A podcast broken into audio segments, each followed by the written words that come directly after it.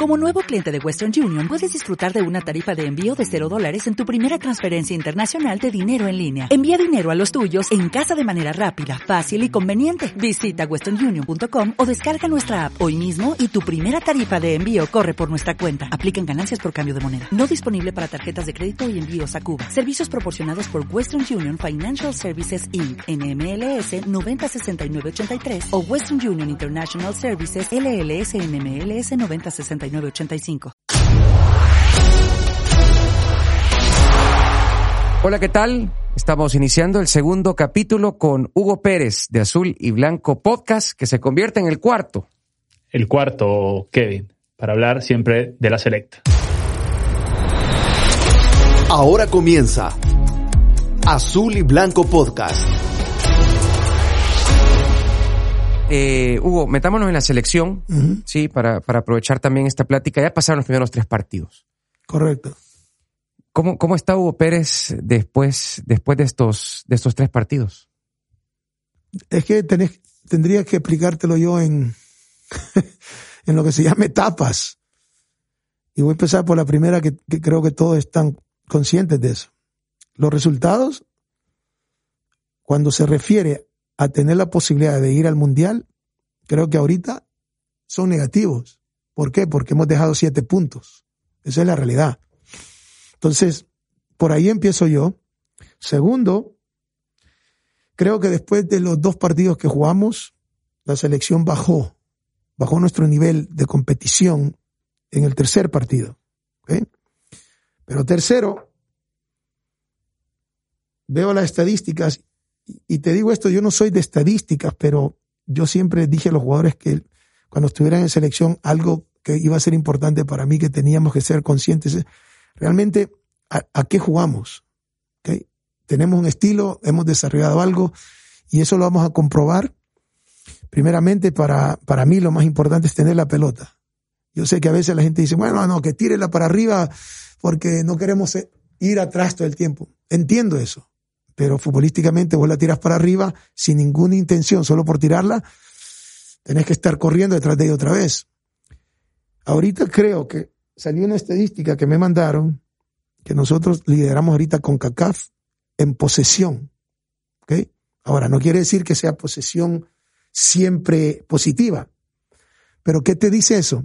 Como estamos, como te explicaba, son tres etapas que he visto. Eso para mí es importantísimo que tengamos ese fundamento. ¿Por qué? Porque eso me indica a mí que el jugador está empezando a entender qué es lo que queremos, un estilo de juego para nuestra selección a base de lo que tenemos.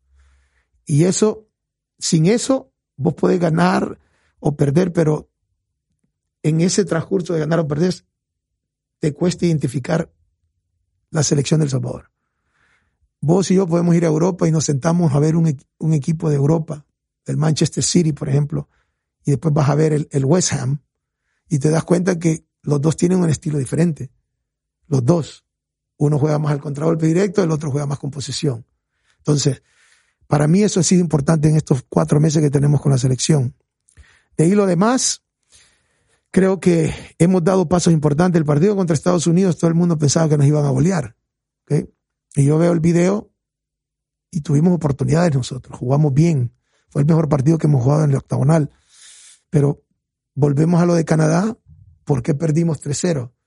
Y te puedo decir que al final creo que nos equivocamos, me equivoqué yo y siempre he dicho que lo voy a reconocer. Eh, hubieron jugadas individuales que nos costaron los goles, pero también creo que puede haber sido que tenía que haber yo cambiado una forma o en el sistema que salimos eh, diferente.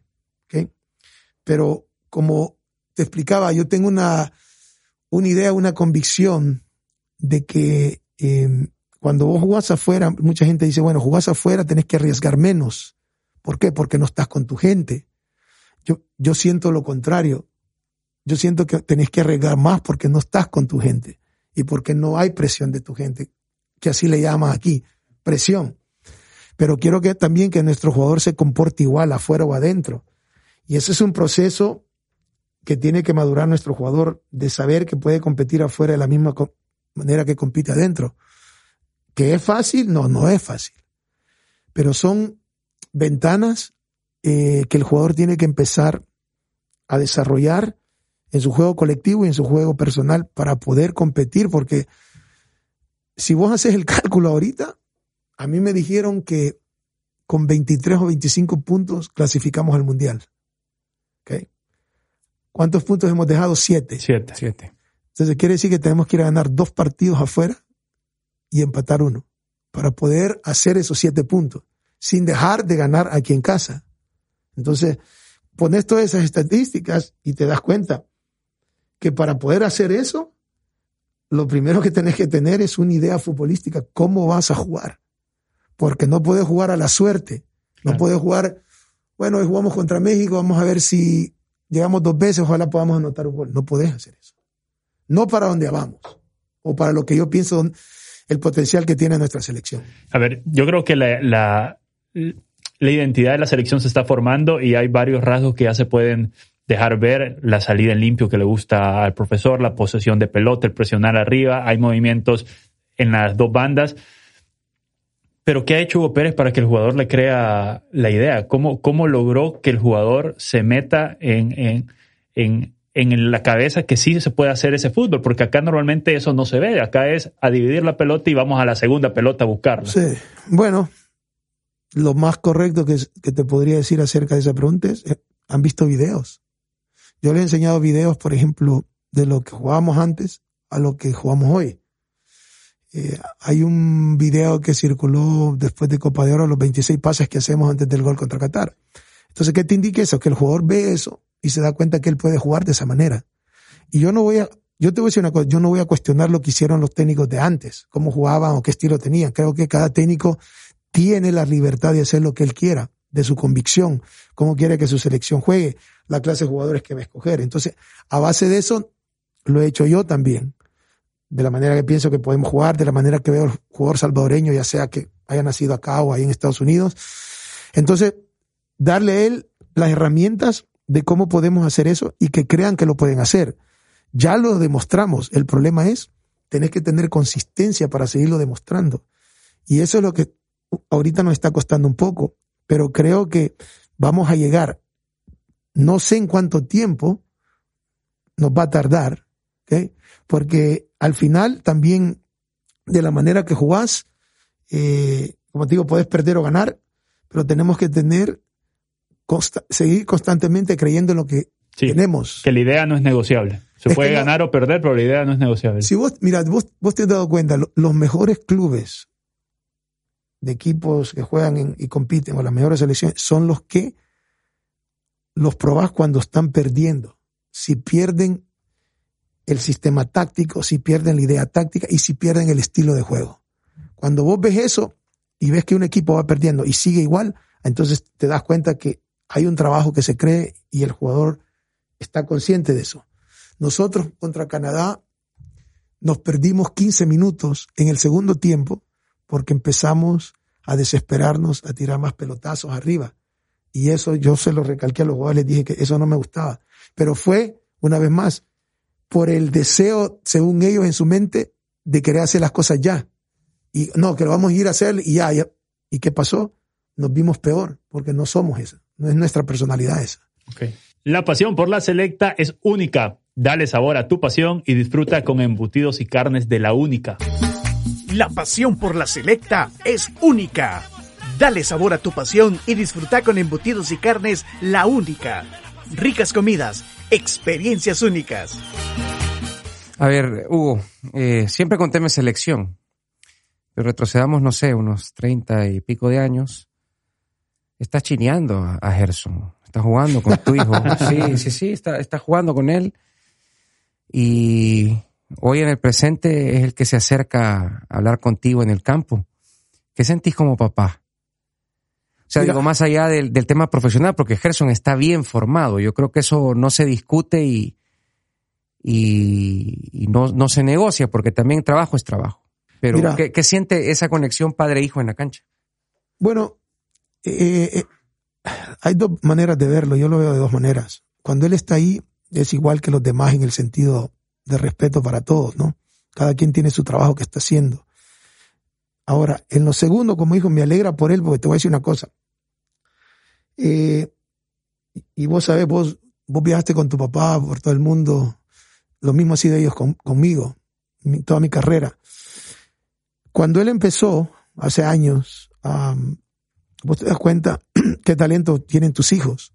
Todos les gusta el fútbol, incluso mis hijas jugaron fútbol, una entrenaba equipo de niñas. Pero te ves y empezás a notar que a veces hay uno que tiene un, conocimiento eh, más que todo táctico de la manera que él ve el fútbol. Entonces, él cuando empezó, empezó con, la, con las academias y después se metió con la Federación de Estados Unidos. Y a él lo, lo escogieron y le dieron la oportunidad de ir a, más que todo, aprender, ¿viste? Para después traerlo a Estados Unidos que trabajara con las academias.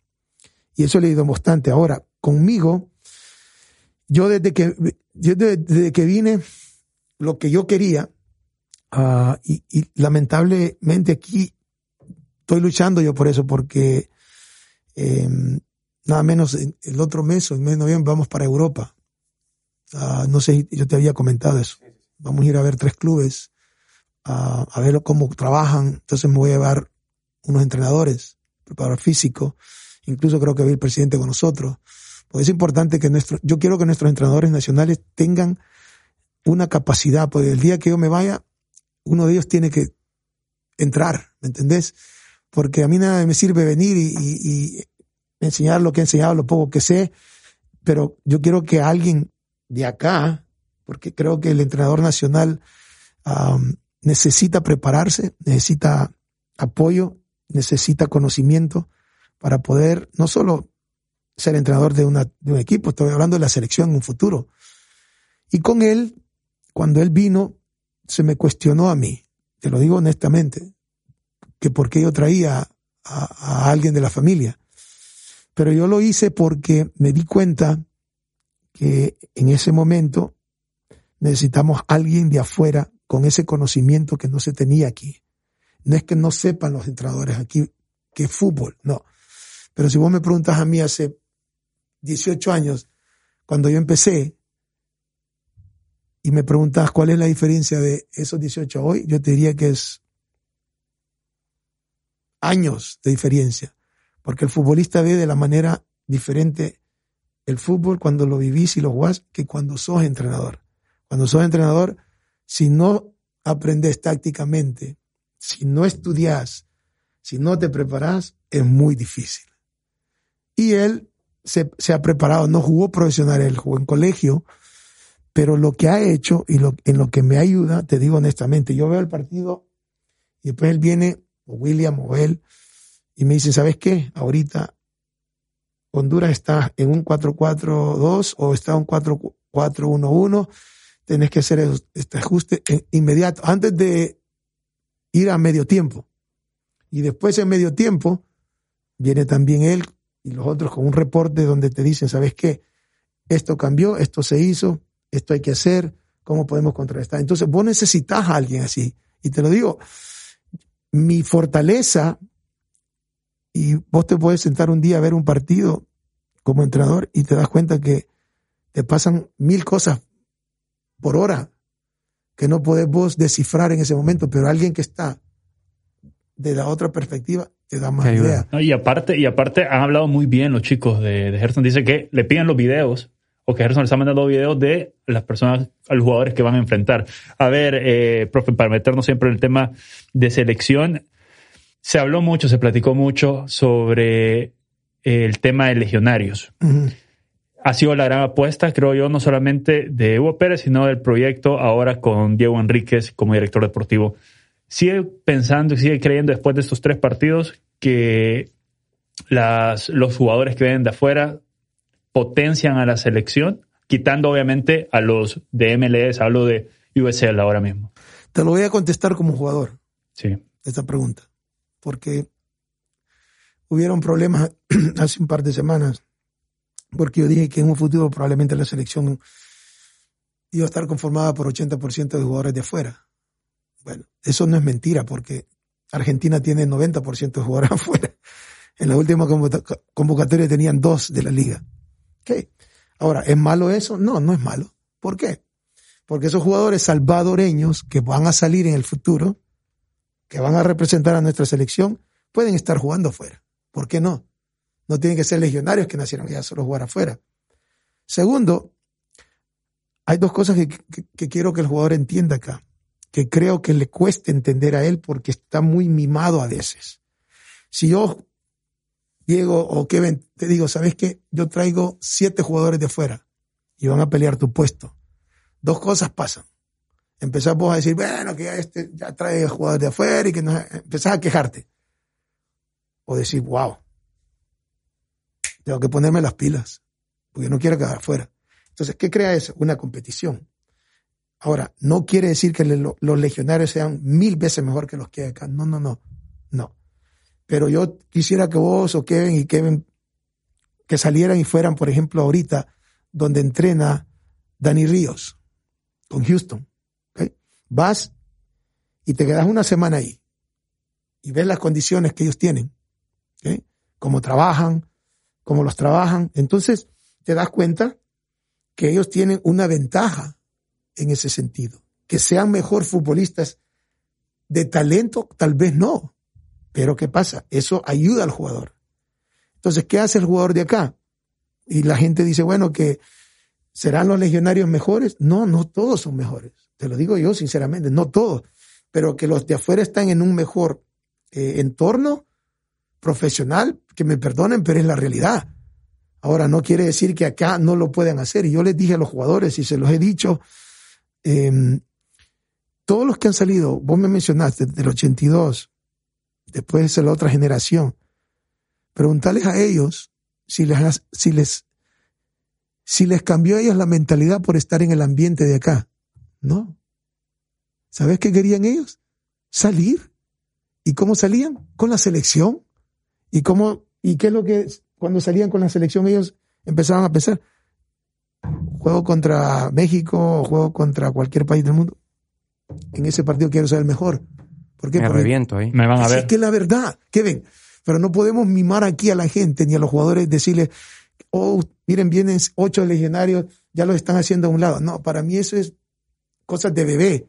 Yo como profesional y son ellos los que juegan aquí profesionalmente, tienen que pensar, ¿no? Si vienen los de afuera, que, ven, que vengan, que nos ayuden, pero yo mi puesto no lo voy a dejar y lo voy a pelear. Eso es lo que yo quiero. Entonces, eso va a crear en un futuro una competencia sana. ¿Ok? ¿Y qué pasa? Preguntarme, preguntarle a los jugadores qué es lo que yo les digo cuando llegan al club, otra vez.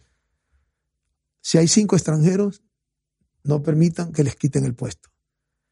Tienen que quedarse a entrenar después. Tienen que quedarse a entrenar extra. Contraten a alguien para que puedan comer bien. Entonces, todo eso para mí es importante que el jugador lo entienda. ¿Por qué? Porque va a competir afuera ya, internacionalmente. Entonces, con los legionarios, yo creo que al final, yo quiero tener muchos legionarios afuera, pero quiero que salgan de acá. ¿Qué jugadores crees que están para salir? de los que Es que les va a inflar la cabeza y te digo. Mira, mencioname tenemos, cinco, mencioname cinco para no, para no quedarnos así reducidos. Harold está para salir, pero está para salir ya. Tamacas, no sé por qué no está fuera. Ah, el otro, Rómulo, Ronald, tendrían que estar afuera. No sé por qué, te lo digo ya. Um, Jairo, okay. Jairo ya va a los 28, 29 años. No sé por qué no, salió. Entonces te preguntaba esta cosa y ves esos jugadores que tienen talento y dices, ¿por qué es que están aquí? Sin despreciar la liga. La liga. No.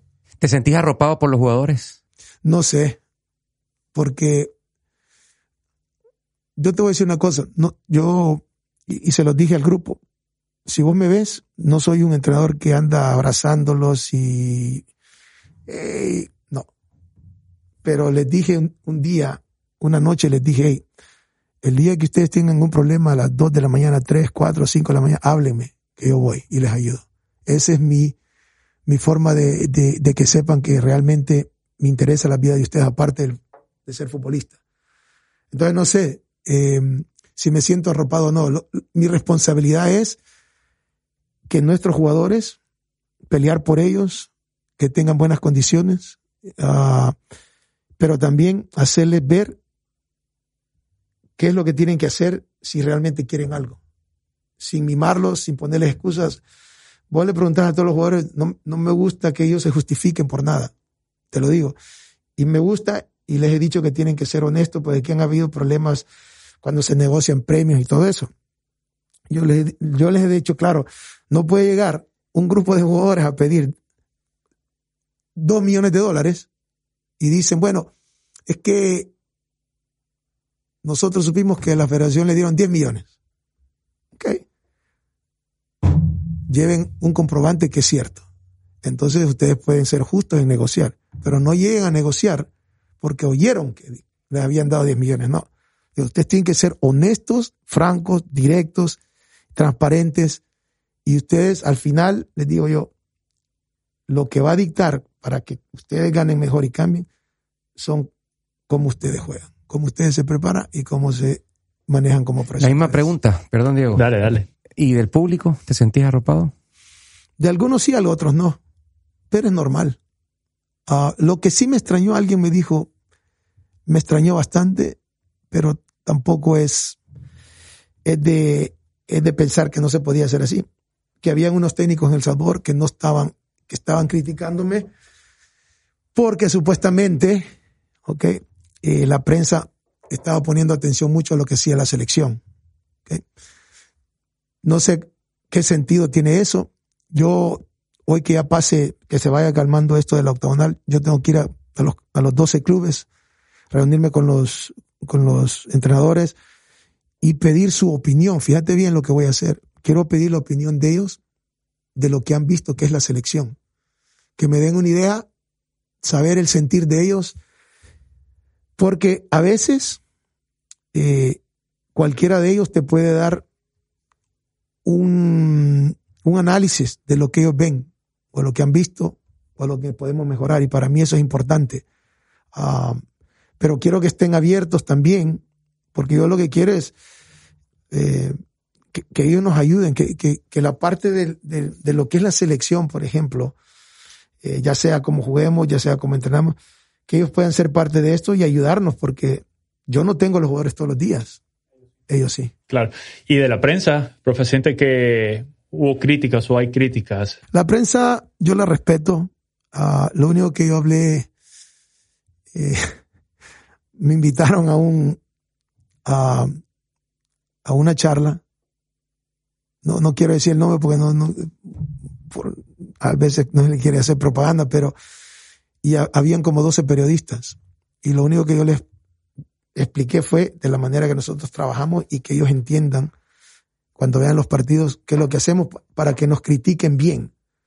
Porque yo estoy en contra, porque oigo muchos programas y veo, por ejemplo, programas de México, de Argentina, y cuando alguien eh, juega o su, o su equipo juega a la selección, hay críticas positivas y negativas, pero muchas son sin fundamentos.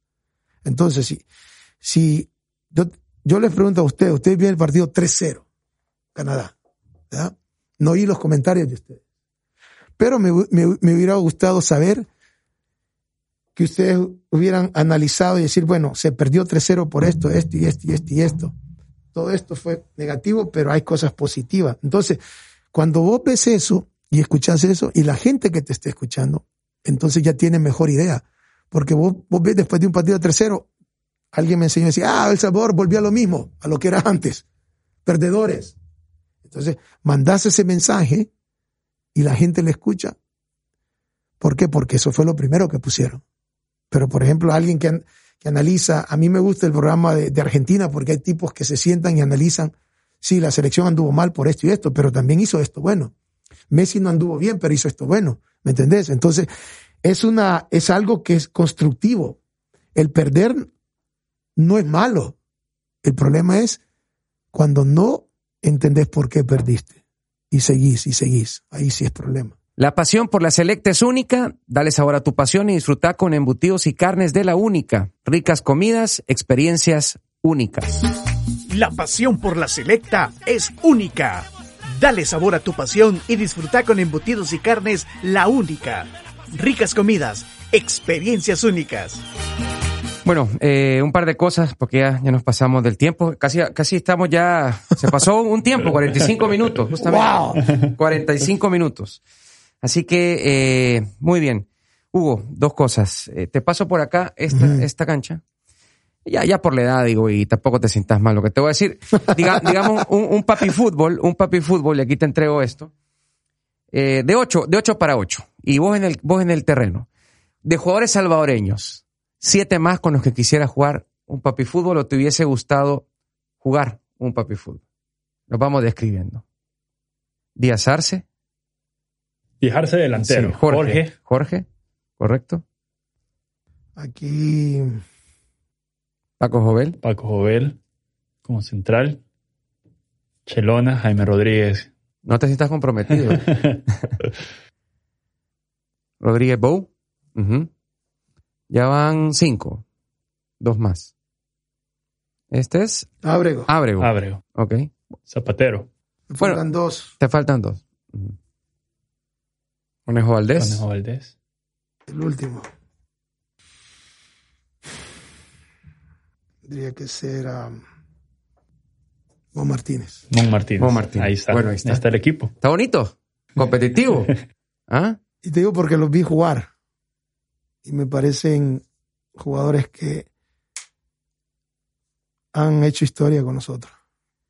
Hugo, eh, nos comentabas el hecho de que cuando te, te fuiste y querías demostrar que querías jugar contra El Salvador, si entrara eh, el Hugo Pérez de, de 11 años que se fue por esta puerta que tenemos acá y, y le dijera al Hugo de ahorita, eh, Hugo, lo lograste, estás como técnico de El Salvador, ¿qué, más le dijera ese, ese niño a, a Hugo Pérez y qué le dijera este Hugo Pérez A ese, a ese niño. niño de 11 años que se fue? que es un orgullo. Eh, yo he hablado con varios entrenadores de diferentes países y lo primero que te dicen que lo más grande que puede tener un entrenador es eh, ser, ser entrenador de, un- de- de su país. Porque es, ah, es un orgullo representar más de 8 millones de salvadoreños y aportar en cualquier cosa que sea de lo que vas a, a enseñar para tu país, especialmente siendo alguien que nació ahí. Y la otra sería, nunca jamás me imaginé que se podría lograr esto. No porque no quisiera yo, sino que por las circunstancias. Y te das cuenta que obviamente Dios tiene un plan siempre porque yo, si vos te acordás, estuve aquí hace siete años con el Zarco Sí. y estuvimos a punto de firmar el contrato y seguir eso y en media hora se cae todo. ¿ok? Ah, y se fue, se fumó. ¿ok? Y en diciembre recibo una llamada de, de Diego y de Marcelo Rendón.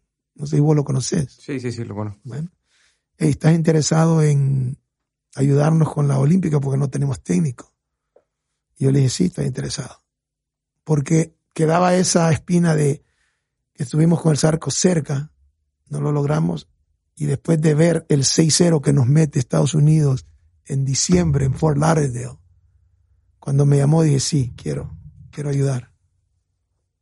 Perfecto. A ver, si mañana suena el celular de Hugo Pérez y es la Federación Estadounidense de Fútbol ofreciéndole a Hugo Pérez una, un puesto en alguna llevando, selección. No, es quiero Deja que saber termine la qué- con nosotros. qué, qué, qué reacción tendría Hugo Pérez.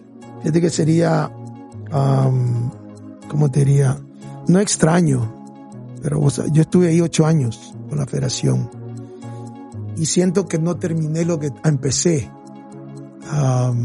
Pero ahorita la única forma que yo tal vez me voy a ir de acá, creo que son dos.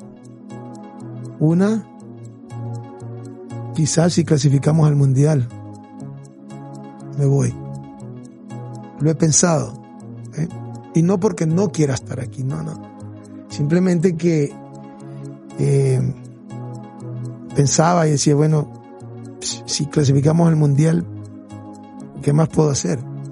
¿Me entendés? Porque no por mí, sino que eso abriría muchas puertas para El Salvador y empezaría algo que pienso yo sería fantástico en un corto tiempo. Lo otro, yo pienso que el día que, que a los jugadores no acaten la idea um, de que nosotros tenemos, ya sería el tiempo de irse. Pero no quiero irme eh, sin antes lo que yo te habla, lo que hemos hablado antes, um, de formar algo constructivo para, para nuestros jóvenes aquí, ¿me entendés? Que tengamos una base, que ya no estemos pensando a quién vamos a agarrar en los próximos dos años, no.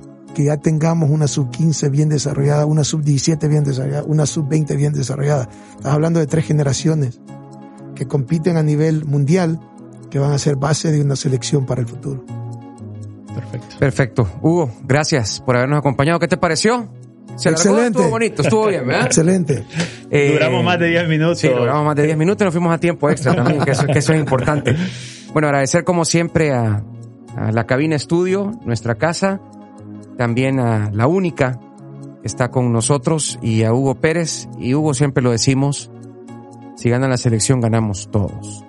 Y aquí te lo decimos de frente, también lo hicimos con Brian Damacas eh, lo, mejor, lo mejor para ustedes, la mejor de las suertes y que se sigan dando los resultados y ojalá que estos partidos que vienen sean positivos para todos. Ojalá, primero Dios, que así sea para, como te digo, yo lo que quiero es que nuestro país se sienta orgulloso de su selección, de los jugadores, de lo que se está haciendo y al final, si me permitís, que creo que es importante para mí, eh, y lo voy a decir sinceramente, creo que eh, la selección va a empezar a funcionar cuando todos, todos, estoy hablando de